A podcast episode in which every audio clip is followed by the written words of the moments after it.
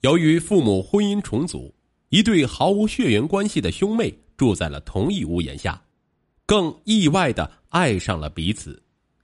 这种另类的亲上加亲，将掀起怎样的轩然大波？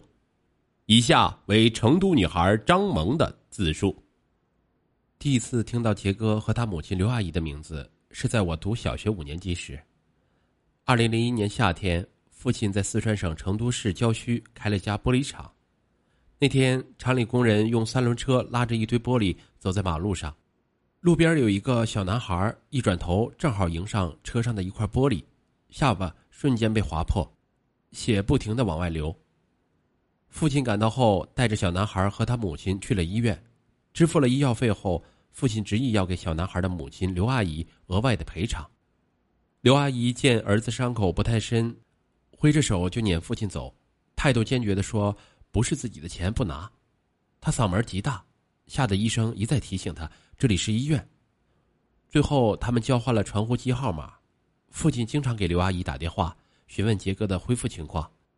刘阿姨每次都怪父亲大惊小怪，他的声音从座机听筒里喷射而出，一旁的我听得真真切切。一来二去。两人经常约去茶楼见面，刘阿姨有啥事儿，父亲也主动去帮忙。看着她殷勤的样子，我隐约觉得不是滋味儿。我对大嗓门的刘阿姨印象很差，她和我母亲太不一样了。不同于刘阿姨的风风火火，我母亲是大家闺秀。我读幼儿园的时候，她就花八千元巨资给我买了钢琴，还给我报了书法、舞蹈、声乐和美术培训班。他学过舞蹈，我出生后，他将接力棒交给我，我常效仿他，把一条腿架在墙壁上，两腿成一条直线，一边压腿一边吊嗓子。他还有一头乌黑的长发，蹲下时马尾辫末梢会扫在地上。关于母亲的形象，我只记得这些画面，因为后来他和一个画家远走高飞了。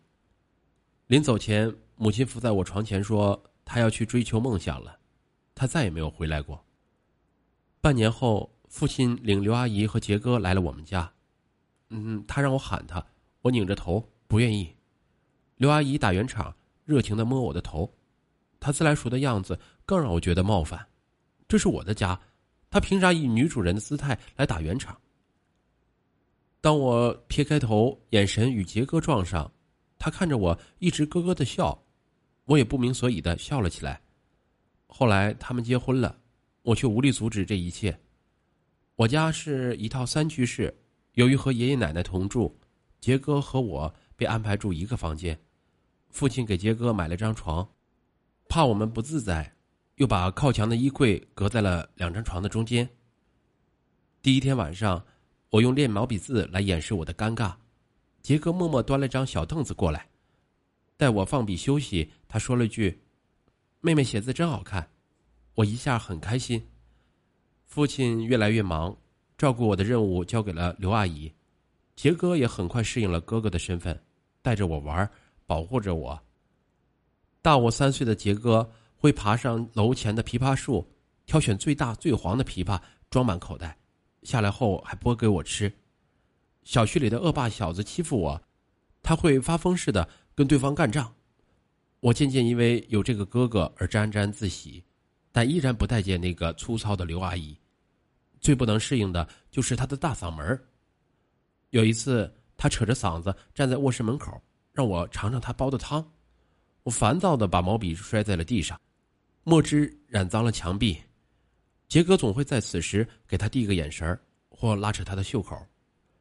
久而久之，我反倒觉得自己有点无理取闹。但刘阿姨从不在意，一如既往的大声招呼我吃饭。二零零二年夏天，我全身长满了水痘，拿着医院开的土黄色药水，刘阿姨小心翼翼的将我全身上下擦了个遍。奈何水痘奇痒无比，我忍不住想抓挠，她生怕我抓破水痘留疤，急得眼泪夺眶而出。当时父亲在外出差，整夜只有他陪我，他跪在我床边。用棉签蘸着药水为我擦拭全身，我手指刚伸向哪里，他的棉签总会及时送到。有些水痘长在屁股上，他直接把脸凑过去仔细擦拭。夜里我发起高烧，时睡时醒，每次醒来都能看到刘阿姨跪在我床前。我稍微一动，她就赶紧凑上来，急吼吼道：“萌萌，快告诉阿姨还有哪里痒啊！”忽然间，她那讨厌的大嗓门似乎也温柔了起来。那晚我做了个梦，梦见母亲回来了。后来父亲回来了，快言快语的刘阿姨绝口不提他对我的关照，我对她有点另眼相看了。那时我和杰哥总在一张桌子上写作业，不知从何时起，我开始变得异常期待放学，期待一起写作业。有一天晚上，他隔着衣柜给我讲起他的父亲。杰哥的父亲是的哥，承包出租车的钱是刘阿姨辛苦挣的。可他父亲总去找站街女，还染了一身脏病，最后他出租车也不开了，天天酗酒，喝醉了就打母子俩。那时我就想快点长大，能保护我妈妈。杰哥祈求我道：“我妈她人真的很好，妹妹，希望你能接受她。”我没有说话，却已经泪流满面。二零零七年初，父亲购置了一处新房。我们刚搬走不久，奶奶便因病去世了。爷爷很怀念奶奶，他执意要搬回去。正上高中的我便陪着爷爷回到老房子。刘阿姨每天在两个房子之间来回跑，分头照应着。我找各种借口给新家的座机打电话，希望从空旷的背景声中听到杰哥的动静。可电话打过去，刘阿姨总是滔滔不绝的和我聊天只有熬到周末。杰哥回老房子吃饭，我才会欣喜若狂。炙热的情愫铺天盖地的向我袭来。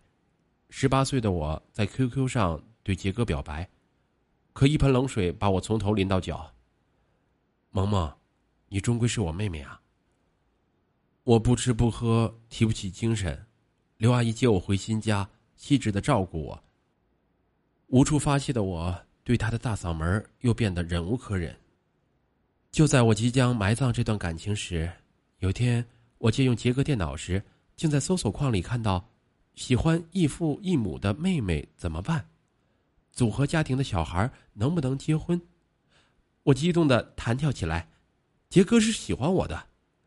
后来杰哥去读大学，日常住校，周末回家，我又频繁的跟他聊 QQ，并再次向他告白。这次他接受了。可没多久，新房所在的小区被八卦消息刷屏，大人们说我做了让奶奶伤心的事儿，让她郁郁而终。爷爷带我回老房子住，也为了让我和杰哥分开。是的，那些无聊闲散的大妈发现了我们兄妹在谈恋爱，绯闻迅猛的在邻居间炸开了。之后，刘阿姨便很少踏足小区了。很久以后，我才知道，刘阿姨其实是在他们之前。第一个发现端倪的人。不知具体是哪天，刘阿姨打开杰哥的电脑玩连连看，顺手点开闪烁不停的 QQ 消息。等我大学毕业，咱们就光明正大在一起，不用瞒着他们了。他向来藏不住话，却对此罕见的保持了沉默。反而是杰哥知道此事后，直言相告，还真情告白了我一番。父亲指责我俩胡闹。却被刘阿姨扯着胳膊往卧室里推。我不怕父亲，但我怕刘阿姨。曾几何时，我那么抵触她的大嗓门，如今我却异常渴望的她能出声，哪怕是责备。久久不表态的她，让杰哥和我摸不透。从那之后，他再也没有给我煲过汤了。难堪的语言在刘阿姨的同学圈传开，大家之前对她的再婚有些看法。觉得她赶着嫁给有钱的离婚男人，伺候人一家老小就是图钱，这下还把儿子也卷入这场生意，更加把她的心机女的标签给坐实了。刘阿姨被置于内忧外患的境地，除却外人的不理解，爷爷也罕见的发起了脾气。